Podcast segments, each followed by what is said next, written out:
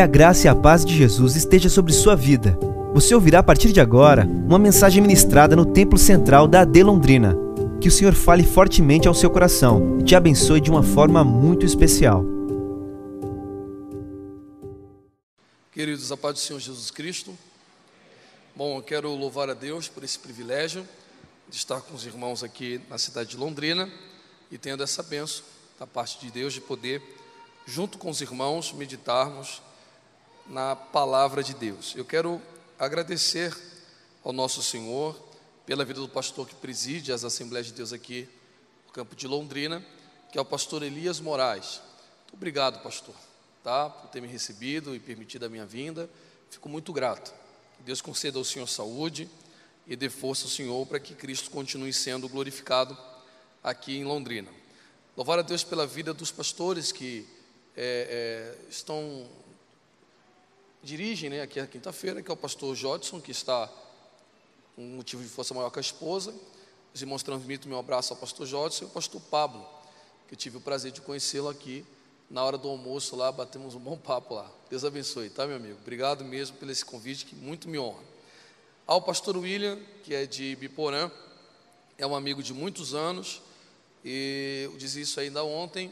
Primeira vez que vim em Paraná foi a convite dele no evento da Umadepar, Umadepar, não é isso? Viu aí dali para lá, vim algumas outras vezes, e é um irmão, um amigo, um homem de Deus, um pregador, que está aqui me acompanhando aqui. Obrigado, viu, mano? Você, você é bênção de Deus. Quero trazer aos irmãos um abraço do meu pastor presidente, pastor Silas Malafaia. Eu sou pastor auxiliar da DIVEC, da Assembleia de Deus Vitória em Cristo, e também da minha família, da irmã Cristiane, que é minha esposa, e do meu filho Bernardo, que estão lá no estado do Rio de Janeiro. Se os irmãos recebem a saudação de paz, digam amém. Faça como o pastor Elias Moraes ensina. Se ele ensina que os irmãos podem permanecer sentados, os irmãos permaneçam. Se ele ensina que os irmãos têm que ficar em pé, os irmãos coloquem-se em pé, sempre respeitando a orientação do pastor. E abra sua Bíblia no livro do Eclesiastes, capítulo 2, a partir do primeiro versículo. Eclesiastes, capítulo 2, do versículo 1 ao versículo 11.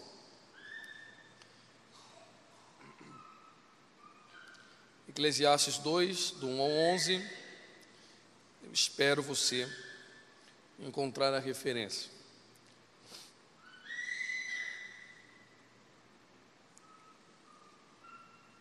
Os irmãos encontraram, digam amém. Disse eu no meu coração: Vamos agora e eu te provarei com júbilo. Portanto, gozo o prazer, mas eis que isto também é vaidade. Do riso eu disse, está louco, e da alegria, para que serve esta? Busquei no meu coração como me dar ao vinho, porém, instruindo meu coração com sabedoria, e como entregar-me à loucura até ver o que seria bom que os filhos dos homens fizessem debaixo do céu todos os dias da sua vida.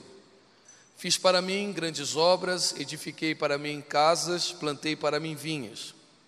Fiz para mim jardins, pomares, e plantei neles árvores de todos os tipos de frutas. Fiz para mim tanques de água para regar com eles a mata que produz as árvores. Adquiri para mim servos e donzelas, e tive servos nascidos em minha casa. Também tive grandes possessões de rebanhos, grandes e pequenos, mais do que todos os que houve antes de mim em Jerusalém. Amontoei também para mim prata e ouro, e os peculiares tesouros dos reis e das províncias Provi-me de cantores e cantoras, e das delícias dos filhos dos homens, assim como de instrumentos musicais de todo tipo. E assim fui engrandecido, e aumentei mais do que todos os que houve antes de mim em Jerusalém. Também permaneceu comigo a minha sabedoria. E tudo quanto os meus olhos desejaram, não lhes neguei, nem privi meu coração de qualquer gozo, porque o meu coração se alegrou por todo o meu trabalho, e esta foi a minha porção de todo o meu trabalho. E eu olhei para todas as obras que fizeram as minhas mãos, como também para o trabalho que eu tinha me esforçado para fazer. E eis que tudo era vaidade e angústia de espírito, e nenhum benefício havia debaixo do sol. Se os irmãos quiserem e puderem, os irmãos digam amém. amém. Amados, a bem da verdade que durante muito tempo e esse tempo já se passou, mas durante um tempo havia-se uma resistência contra os ensinos teológicos. Não eram tão bem vistos. Você ingressar no seminário, a fim de uma espécie de racionalização da sua fé.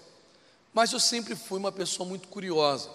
E na época eu tinha por volta uns 17 para 18 anos de idade e tive uma, uma, uma oportunidade, um privilégio de ingressar no seminário teológico.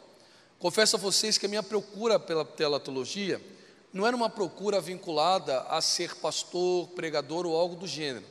A minha preocupação nada mais era do que entender a fé que professava. E aí o seminário me era sedutor por conta disto. Eu queria compreender a quem sirvo, como ele quer que eu sirva e assim sucessivamente. Imbuído por esse pensamento e por essa inocência, até porque era bem difícil vermos púlpitos, termos bastante a presença da teologia, eu fui seduzido ao seminário teológico numa espécie de pensamento bem inocente, achando que os textos sagrados se resumiriam em apenas me apontar o metafísico, a vida além do físico, a vida espiritual, a sobrenatural. Então eu achava que os textos sagrados se esgotariam em a explicação de quem é Deus, quem é Cristo, seu Espírito, como eles operam acerca da salvação, da graça, da regeneração, quem são os anjos, demônios, pecado, e assim é, sucessivamente. E eu chamo esse tipo de leitura, esse tipo de abordagem bíblica, de abordagem vertical, que proporciona a nós que estamos aqui em Londrina um distanciamento da terra e uma proximidade com os céus, a fim de entender de forma mais próxima possível de como ele funciona e os seus desígnios para nós. E é claro que é uma inocência. Conforme você vai lendo e vai mergulhando nos textos sagrados, você perceberá que essa Bíblia, que no mesmo ponto que revela o plano de Deus para nós, sofre um desdobramento e ela mostra como seria a vida vertical, a vida na horizontal. Então, ao mesmo ponto que a Bíblia fala de sagrado, profano, salvação e etc., ela também fala para nós de família, finanças, direito, a ética, moral e assim sucessivamente.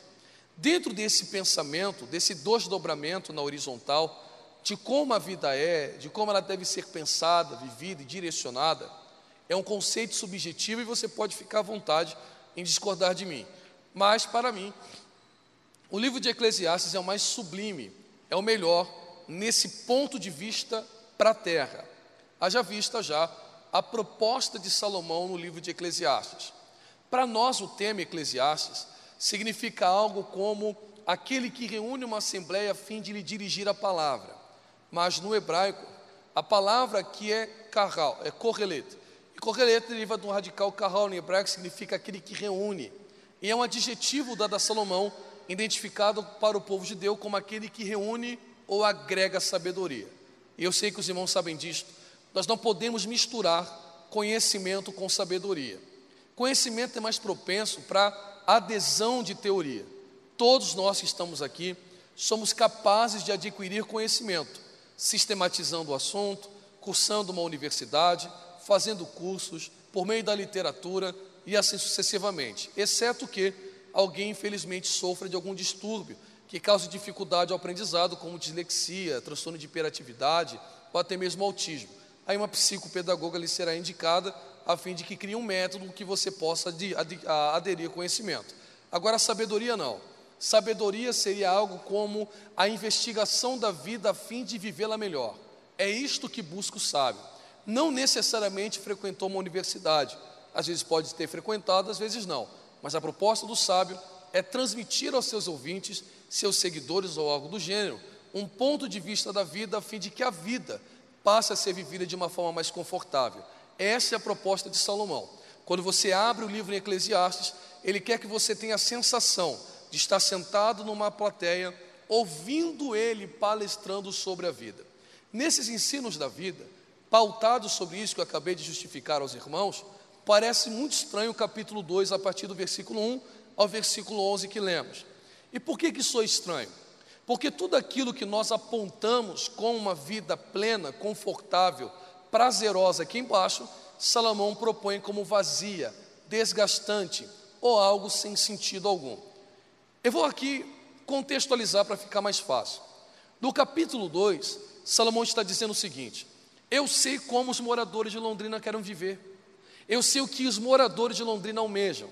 E você pergunta a Salomão: O que, que os moradores de Londrina desejam? Bom, primeiro, existem pessoas aqui que desejam ter mais dinheiro, querem mais dinheiro, a fim de prover uma vida mais confortável para si, para sua família e para as suas próximas gerações. Não há pecado nenhum e nem problema em algum nisto, mas essas acreditam que um pouco mais de dinheiro lhe proporcionaria felicidade. E Salomão disse: Mas eu não tive um pouco mais de dinheiro, eu não tive um aumento salarial, eu fui tão rico, tão rico, que ninguém antes de mim em Jerusalém, nem agora, se assemelha à minha riqueza. De dinheiro eu entendo e ele não me proveu felicidade. Alguém pode olhar para Salomão e dizer: Não, dinheiro sempre é bem-vindo.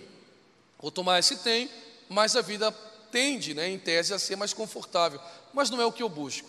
O que eu busco, na verdade, é aproveitar a vida. Eu vi que o tempo passou muito aceleradamente e eu não curti a vida como deveria ser curtida. E eu acho que se eu poderia voltar no tempo, aproveitaria a vida me deleitando nas suas delícias. Salomão disse: Pois bem, só que eu não provei uma, duas ou três delícias. Todas as delícias possíveis que os homens poderiam provar, eu provei de todas elas. Alguém diz: Não, não é nem a vida em delícias e nem riqueza. O que eu preciso mesmo é me casar. Como diz o dito rabínico lá no Oriente Médio, o homem que não se casa não é um homem por completo. E assim como Deus instituiu a família em Gênesis 2, há uma necessidade sim de eu me relacionar. A solidão me leva à depressão, me leva a uma vida angustiante. Eu gostaria de, de, de, de me casar. Salomão disse: Bom, de casamento eu entendo, porque de mulheres eu tive cerca de mil. Alguém diz: Não, nem, nem casamento, nem delícias, nem dinheiro. O que eu gostaria mesmo é de viver de música, sabe? Eu acordo ouvindo música, eu limpo a casa ouvindo música, eu vou ao trabalho ouvindo música. A música faz parte do meu dia a dia e altera assim o meu humor. Eu gostaria de um dia, quem sabe, trabalhar, viver de música. Salomão disse, mas você conhece costumeiramente pendrive, uh, YouTube, Deezer, Spotify, algo do tipo. Na minha casa não. Eu tive todos os instrumentos de, so, de instrumentos musicais possíveis na minha época, cantores e cantoras, e quando eu queria ouvir uma canção, a música rolava ao vivo. Não é nada disso, Salomão. Estou ficando velho e gostaria de alguém que me auxiliasse na velhice, a fim de que eu não fosse pesado a minha família. Ele disse: Eu tive escravos, comprados e nascidos em casa, e quando eu queria alguma coisa, tudo me chegava à mão. Os irmãos estão percebendo? Salomão vai pontuando algo que você tem por objetivo, ele alcança o seu objetivo de vida, transborda nesse objetivo e alcança outros objetivos que você nem sonha em conquistar. A vida de Salomão, praticamente, numa ótica humana, é quase plena. E aí resta-se uma pergunta: alguém que viveu uma vida tão espetacular, tão extraordinária e pautada em consumir tudo quanto é possível, ao ponto de o que você sonha ele ter em abundância, a pergunta que nos resta é: como é que foi a sua vida, hein? Com tudo que você teve, palácios, jardins, casas, mulheres, fama, dinheiro, tudo que você teve, como é que você resume a vida? Salomão disse: Eu resumo a vida assim. E eu olhei para todas as obras que as minhas mãos fizeram. E quando eu olhei para tudo que eu construí, eu cheguei a um resultado. Tudo me alegrava, mas nada me trazia felicidade. E por que, que não lhe trouxe felicidade? Porque tudo debaixo do sol é vaidade, é transitório. Chama a sua atenção para que o emprego da palavra vaidade aqui em hebraico é revela que significa transitório ou efêmero, passageiro ou algo semelhante ao vento.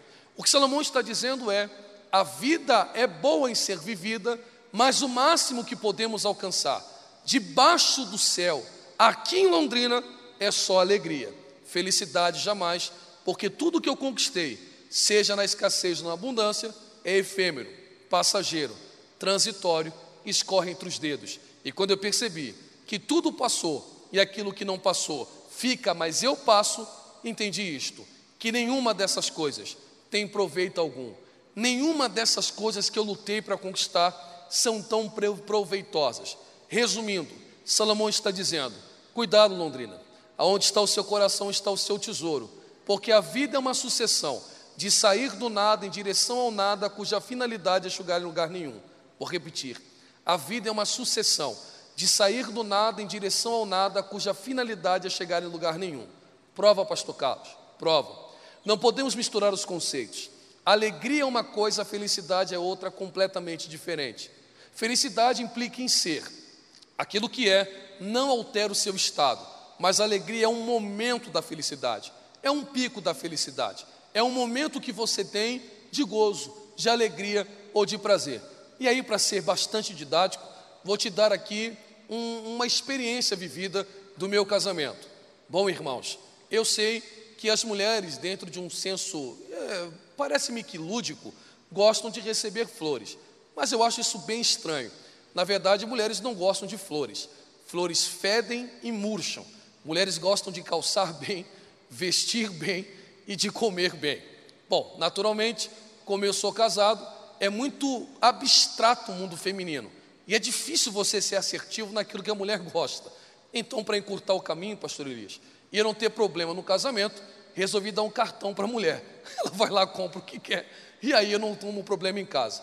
Mas como mulher gosta de ser lembrada, e um gesto de você levar algo para a mulher, coloque ela numa espécie de pedestal e conforte o seu coração. Naturalmente, quando volto de algumas viagens ou de algum lugar que eu fui para fora do país, esposa espera que eu lembre dela.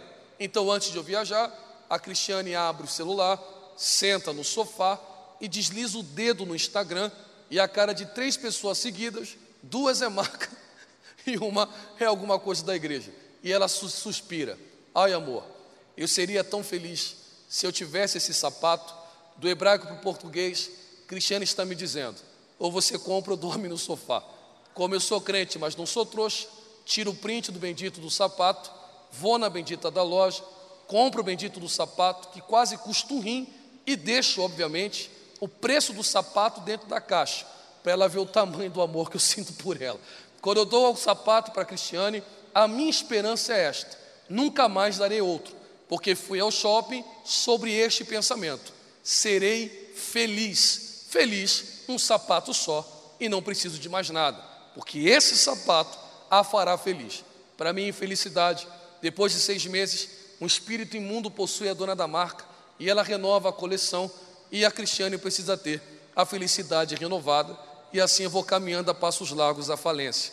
O que significa dizer que sapato alegra, mas não dá felicidade.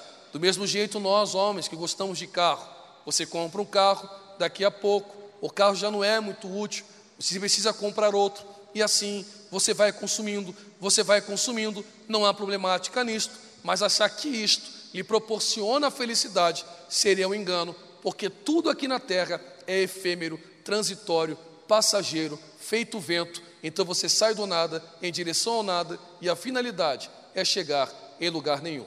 Bom, se a felicidade não é possível, cabe uma seguinte, uma seguinte pergunta: da onde o homem tirou o conceito de felicidade? Se nós aprendemos mais pelo lado empírico aí, num consenso mais aristotélico, da onde o homem conhece a felicidade? Da onde ele busca a felicidade, se só alegria é possível? A felicidade deve morar em algum lugar. Bom, para nós refletirmos aonde a felicidade é possível, no senso bíblico, só olhando para Gênesis.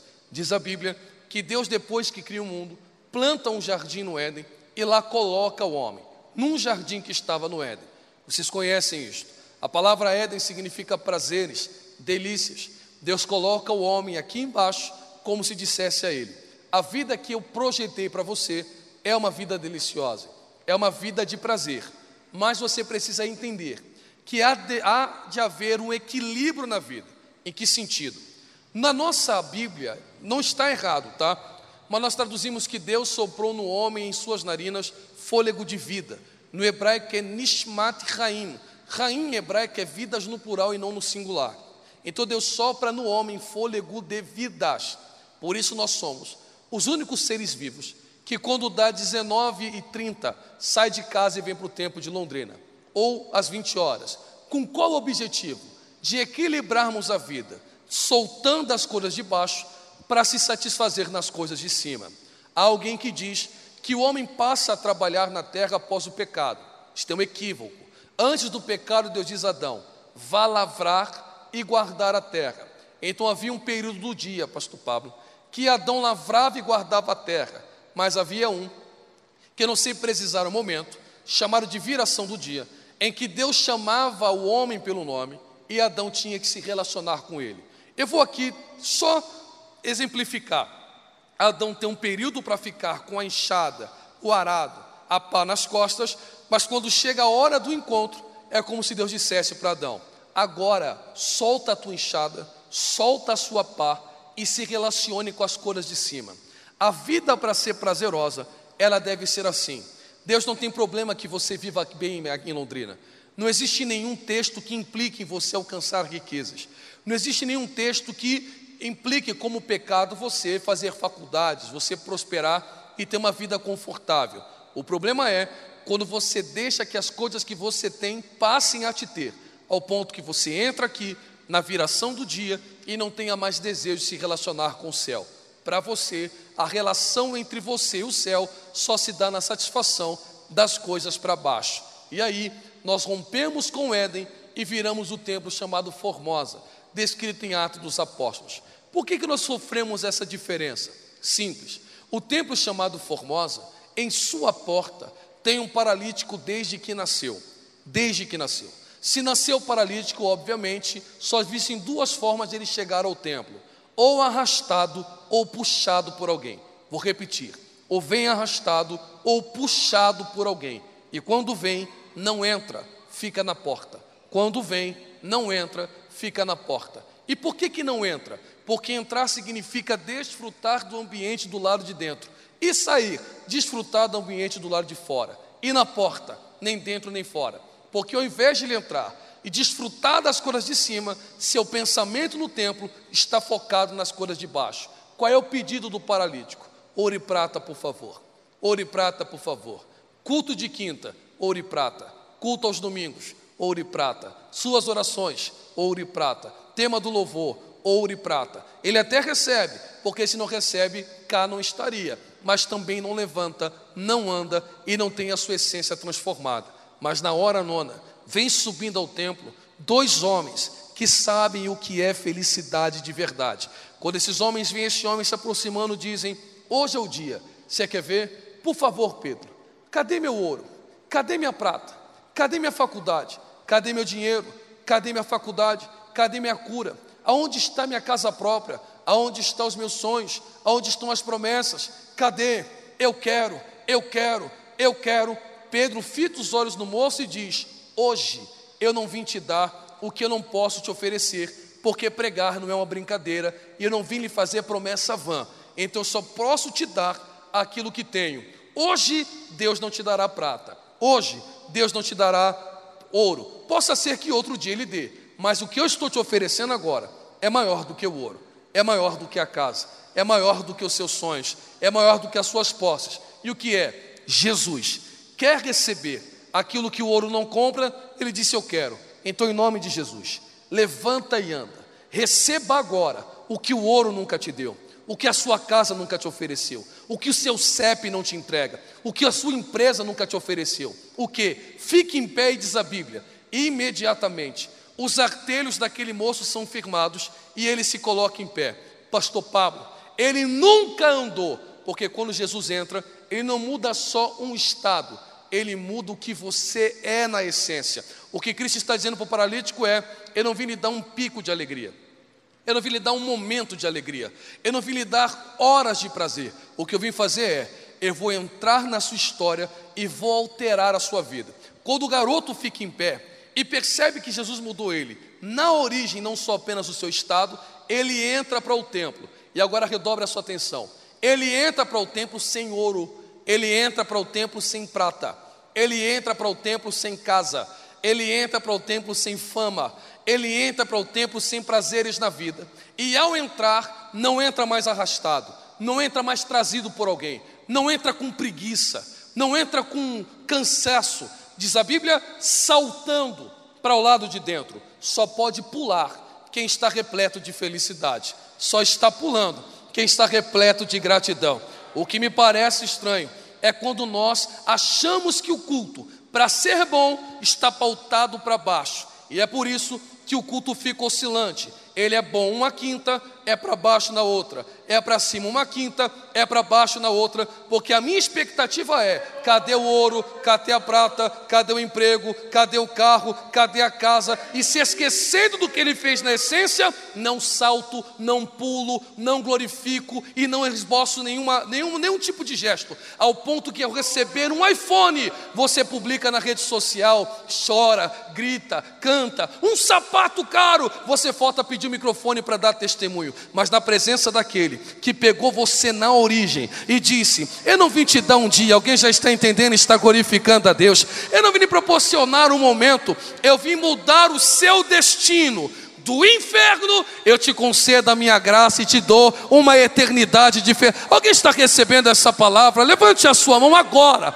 e não baixe mais a sua mão. Levante, porque isto é muito sério e eu preciso, sobre esta palavra, lhe dizer algo, lhe dar uma orientação. Venha para o domingo à noite, mas nunca mais venha para cá arrastado com preguiça ou permitindo alguém lhe trazer a força. Não venha para cá sem vontade de adorar a Deus. Venha com esse pensamento: eu não era digno de estar aqui, eu não merecia estar aqui, mas eu recebi o que o ouro não compra, o que a prata não entrega. Alguém é grato pela salvação em Cristo Jesus? Abra sua boca e glorifique a Deus, se você tem motivo de glorificar ao nome dEle. Ora, isto me faz lembrar de Abacuque. Abacuque está numa crise intensa. Abacuque está numa crise intensa, William. Qual é a crise de Abacuque? Ele está olhando a situação de baixo e está dizendo: até quando a vida do ímpio sobre, é, está maior, está melhor do que a vida do justo? Até quando Deus vai permitir o ímpio oprimir o justo? Engraçado que Deus não só ouve, Deus responde o camarada e diz para ele: Quem disse que eu não estou vendo? Eu estou vendo o que está acontecendo e irei agir. Levantarei os caldeus. E eu vou resolver esse problema. Só que Abacuque, desesperado com a sua situação material, sem entender um plano espiritual, tentando resumir a vida só para baixo, ele diz: Não, não vai servir. Usar a Babilônia para tratar da gente é pegar pano de engraxate para enxugar prato. Não cabe. Como Deus percebe que o problema de Abacuque não é falta de resposta, é crise na fé, ele diz: a segunda não vou nem te responder, eu só vou te dar um conselho. Qual é o conselho? O justo viverá pela fé. Aí Abacuque responde: Ouvi a tua palavra e temi. Agora, agora, que eu entendi que o Senhor está com o controle na mão e a vida não se resume mais para baixo, meus pés são como da corça. Eu caminho em Londrina sem os meus pés escorregarem. Ele olha para a Babilônia, pastor Pablo, e diz para a Babilônia: pode vir, mas vem com tudo, porque ainda que a figueira não floresça, não haja fruto na oliveira, e o produto da vítima, ele começa a dizer: ainda que as ovelhas sumem, as vacas desapareçam. Deixa eu lhe dizer o que Abacuque está descrevendo.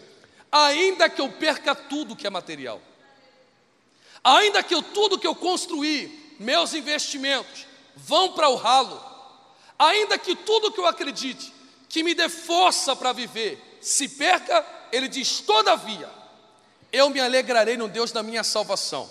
Só que ele diz, e exultarei. A palavra exultar ali no texto, no original é gul. Essa palavra gul significa rodopiar, influenciado, pastor Elias, por uma forte emoção. Não está rodando no espírito, ele está rodando de felicidade. Olha a cena que estranha. Ele está perdendo e rodando de alegria. Ele está perdendo e rodando de felicidade ele está demolindo e está saltando de prazer. É por isso que um crente espiritual sempre será um ponto de interrogação para Londrina. Vou repetir para você. É por isso que a Assembleia de Deus sempre será um ponto de interrogação para Londrina, porque o grito de prazer tem a ver com a satisfação da necessidade. Grito de prazer tem, a, tem o casamento com a satisfação do mesmo. E nem sempre os congregados da Assembleia de Deus estão satisfazendo os prazeres. Tem gente aqui que está com a vida boa, mas outros estão endividados, preocupados, cansados, enfermos, com a família dividida, uns servindo a Deus e outros não servindo. Mas quando deu 20, mesmo cenário sendo de invasão do inimigo, nós temos a capacidade de erguermos as nossas mãos e glorificarmos ao nome do Cordeiro de Deus, porque o que Abacuque está fazendo é eu não confio mais do que os olhos estão vendo, porque se eu resumir a vida para baixo, obviamente só será alegria, e eu farei coro aos filósofos pessimistas. Mas como eu entendo que a vida não é só londrina, que a vida não é só segunda, terça, quarta, quinta, sábado e domingo, que a vida não é só o físico, a vida é o espiritual. E no espiritual ele disse: o que eu tenho preparado para vocês são coisas que os seus olhos nunca viram, que os seus ouvidos nunca ouviram e que nem subiu ao coração do homem. Essa é a nossa esperança. Posso viver até desconfortável, 70 anos, mas viverei uma vida plena na eternidade para a glória do nome de Jesus de Nazaré. Você pode glorificar a Deus se você acredita e recebe esta palavra da parte do seu Senhor. Aleluia. Se é para Ele, você pode aplaudir melhor. Vamos lá. Vamos lá. Bom, o que, que Salomão então aponta que é bom fazer na vida? Se tudo passa, se tudo se esvai, como eu devo viver? Salomão diz, em um dos seus conselhos: ame a sua mulher. Ame o que, irmãos? Ame a sua mulher. Vou traduzir: se apegue à sua família. Já que tudo que tem preço vai embora, apegue-se àquilo que tem valor e não se precifica. Deixa eu lhe dizer uma coisa. Lembra quando Deus tirou o povo do Egito e levou para o deserto? Maná não é pão, mas eu vou chamar de pão aqui para ficar mais claro. Está chovendo pão, mesmo maná não sendo pão, mas está chovendo pão. Olha o que Deus diz para os hebreus: coma com o estômago, não coma com os olhos. Por que, que eu não posso comer com os olhos? Porque amanhã eu desço maná de novo. Mas está chovendo, Deus.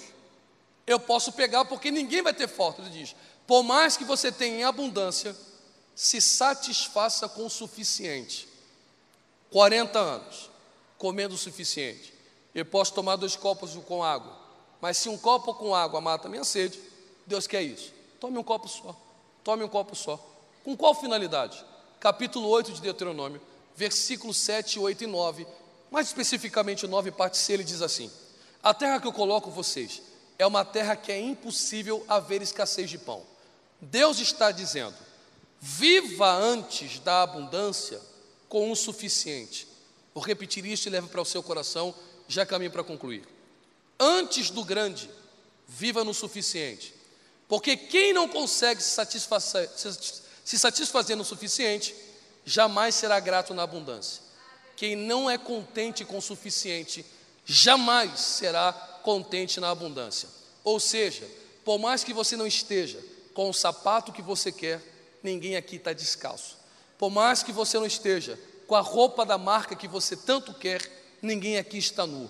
Por mais que você não more no melhor bairro de Londrina, quando terminar esse culto, você tem um lugar para abrigar a sua família, deitar a sua cabeça no travesseiro e dormir um sono reparador. Alguém está entendendo? Está glorificando a Deus.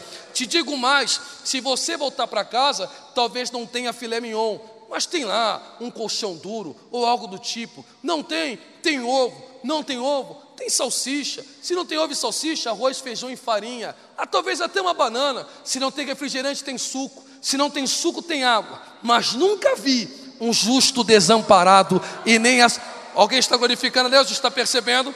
Ou seja, o suficiente é o que me trará contentamento. Não é proibido querer mais. Comodismo, me perdoa a expressão, porque a palavra desgraça é sem graça. Viver no comodismo é viver uma vida completamente desgraçada. A ambição move a sua vida. Que você queira o melhor, mas não deixe de agradecer pelo aquilo que é suficiente. Que você queira o maior, mas que você não deixe de agradecer o que é suficiente. Qual é a finalidade? E aqui encerro. Pastor Pablo, recentemente eu fiz uma série de lives no Instagram e eu acho que é falando sobre a literatura universal. Os irmãos ainda querem ouvir? Diga amém, por favor. E eu queria prover para os irmãos algum tipo de conhecimento que talvez eles não tiveram acesso durante a vida.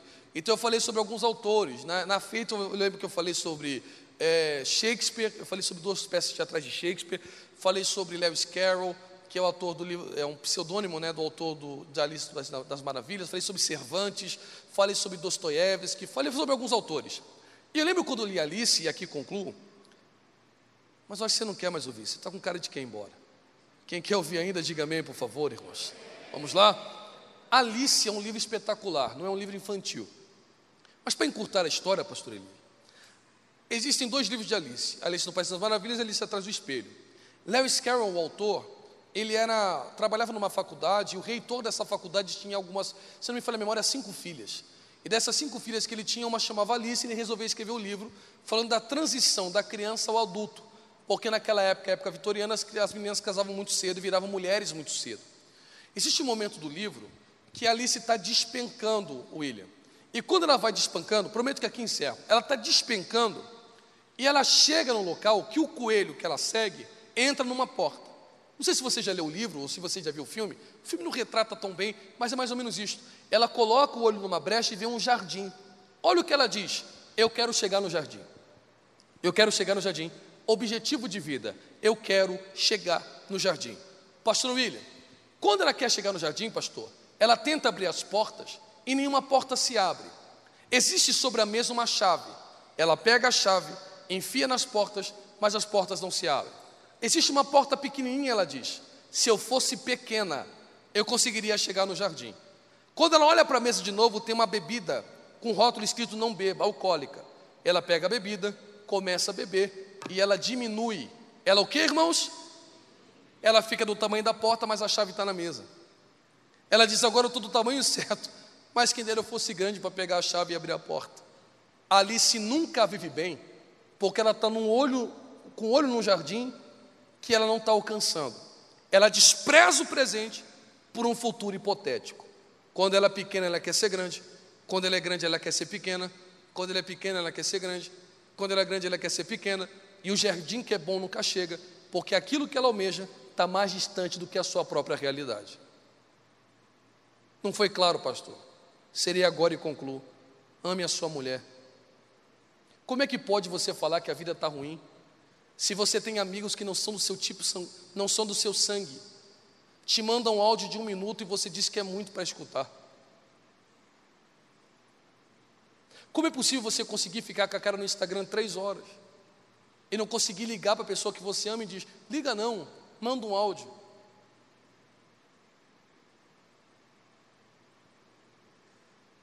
Quem é a moça que o teu filho está paquerando no colégio? Qual foi a última nota dele? Qual foi a última nota dele? Qual o último livro que ele leu?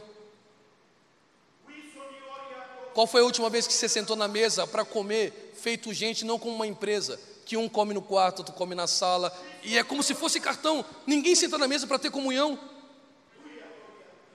Você é mais rico do que pensa, mas está valorizando um jardim que nunca chega. Mas se essa noite, mesmo desejando algo grande, você valorizar a maior riqueza que você tem, que é a sua família, que são seus filhos e os seus amigos que não te abandonam, por mais que o jardim não chegue, sua vida será prazerosa e você glorificará o nome do Cordeiro. Alguém recebe essa palavra pode glorificar a Deus? Com permissão do pastor, fique de pé comigo, fique de pé comigo. E eu gostaria muito que se você se aproximasse da sua família, rápido eu vou concluir. Se aproxime da sua família. Isto. Isto. Se aproxime da sua família. Agora, faça isto. Amigo também é família, tá, irmão? Tem amigos que são mais chegados do que irmãos. Se aproxime mesmo. Olhe para mim. Você, com uma Ferrari ou andando de ônibus, essa mulher está contigo, esse marido está com você. Você com muito dinheiro ou com pouco, os seus filhos estão na sua casa, te respeitando e te amando do mesmo jeito. Com um milhão de seguidores, três seguidores, essa pessoa que está contigo não te curte na rede social, porque na rede social nem é você. 400 mil filtros para afinar o seu nariz, para melhorar o seu cabelo. Essa pessoa que está com você ama você sem filtro, pelo que você é e o que você representa na vida. Tem alguém que está entendendo essa, onde essa mensagem está falando? Diga agora a Deus, por favor. Isso aí, é isso aí, é isso aí. Feche seus olhos, por favor. Eu vou te dar três minutos para você abençoar o que realmente tem valor na sua vida. Eu vou te dar três minutos para você agradecer a Deus e dizer: Senhor, eu tenho mais do que mereço. Eu tenho uma família linda, eu tenho saúde, eu tenho inteligência, o Senhor não me deixa desprovido, o Senhor me concedeu salvação. Quando terminar esse culto, eu tenho lugar para deitar. Obrigado, Senhor, porque os meus filhos estão comendo, tem comida na mesa todos os dias. Obrigado, Deus, por tudo que o Senhor tem me dado, pelo sapato que eu tenho calçado, pela roupa que eu tenho vestido. Eu vou deixar você abençoar. Diga mesmo, Senhor, que aonde eu não cheguei, que os meus filhos cheguem, que aonde eu não pisei, que eu veja os meus netos pisando, Senhor. Oh, Deus, eu quero me deleitar na minha geração. Obrigado, Deus, porque eu quero coisas que têm preço, mas hoje eu valorizo as que têm realmente valor. Quantos estão abençoando? Quantos estão abençoando? Eu vou deixar você orar. Eu vou deixar você abençoar o seu lar, a sua casa. Você é mais rico do que você pensava. Você é mais feliz do que você pensava. Abra a boca e agradeça ao Deus que entrou na sua história.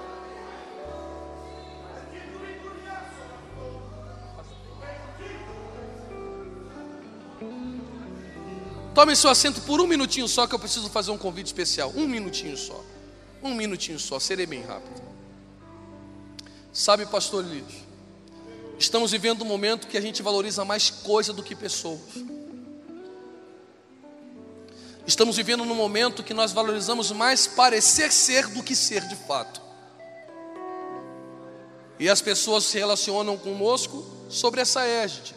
Não porque são interesseiras, mas porque dentro de um padrão cultural, já dizia Weber em outras palavras, ideias carregadas de valor alteram o comportamento. Só que existe um Deus aqui esta noite, que ama você independente do que você tenha.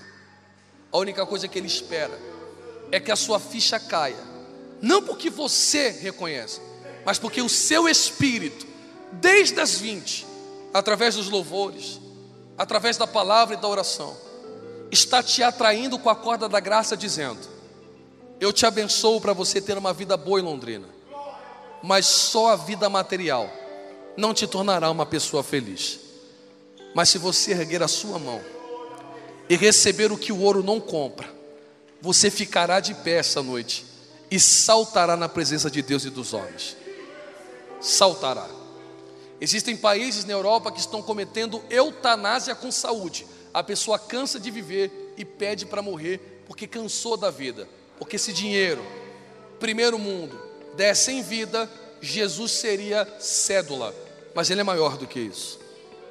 O que ele está te oferecendo é o que a vida tem de maior valor, que é a sua aliança com você e a salvação da sua alma. Está na hora de Jesus curar esse vazio. Não é que ele preenche vazio, ele cura o seu vazio. Ele tira esse fardo pesado das suas costas. Ele mostra uma vida rica de verdade, próspera de verdade e que vale a pena ser vivida. Se há alguém aqui esta noite que quer que Jesus guie os seus passos, um sinal com a sua mão será suficiente para que nós possamos te identificar e teremos o privilégio, o prazer e a honra de orarmos juntos com você. Alguém esta noite que está afastado do caminho de Deus sabe o que é uma vida plena, uma vida abençoada e quer retornar aos caminhos do Senhor. Dê um sinal com a sua mão. Nós precisamos orar por você. Você que quer aceitar a Jesus como seu Salvador, nós queremos orar pela sua vida. Alguém esta noite que quer confessar a Cristo como seu Salvador, que quer aceitar a Cristo como seu Senhor, permita-nos orar por você.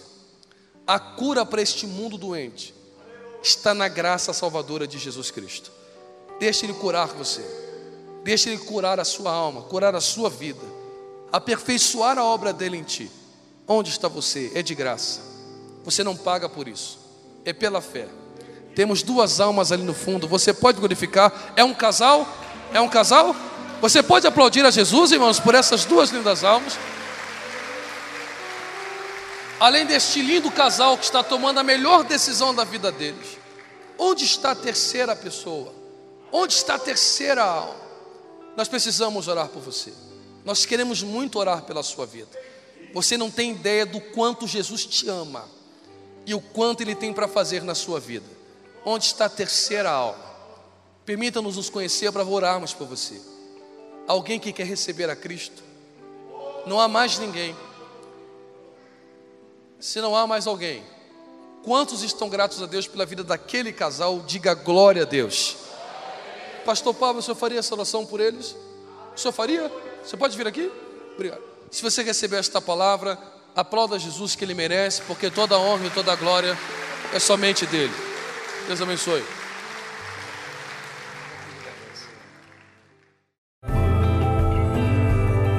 Essa foi uma mensagem ministrada no Templo Central da AD Londrina. Acesse nossas redes sociais no Facebook, Instagram e YouTube e fique por dentro de tudo o que está acontecendo.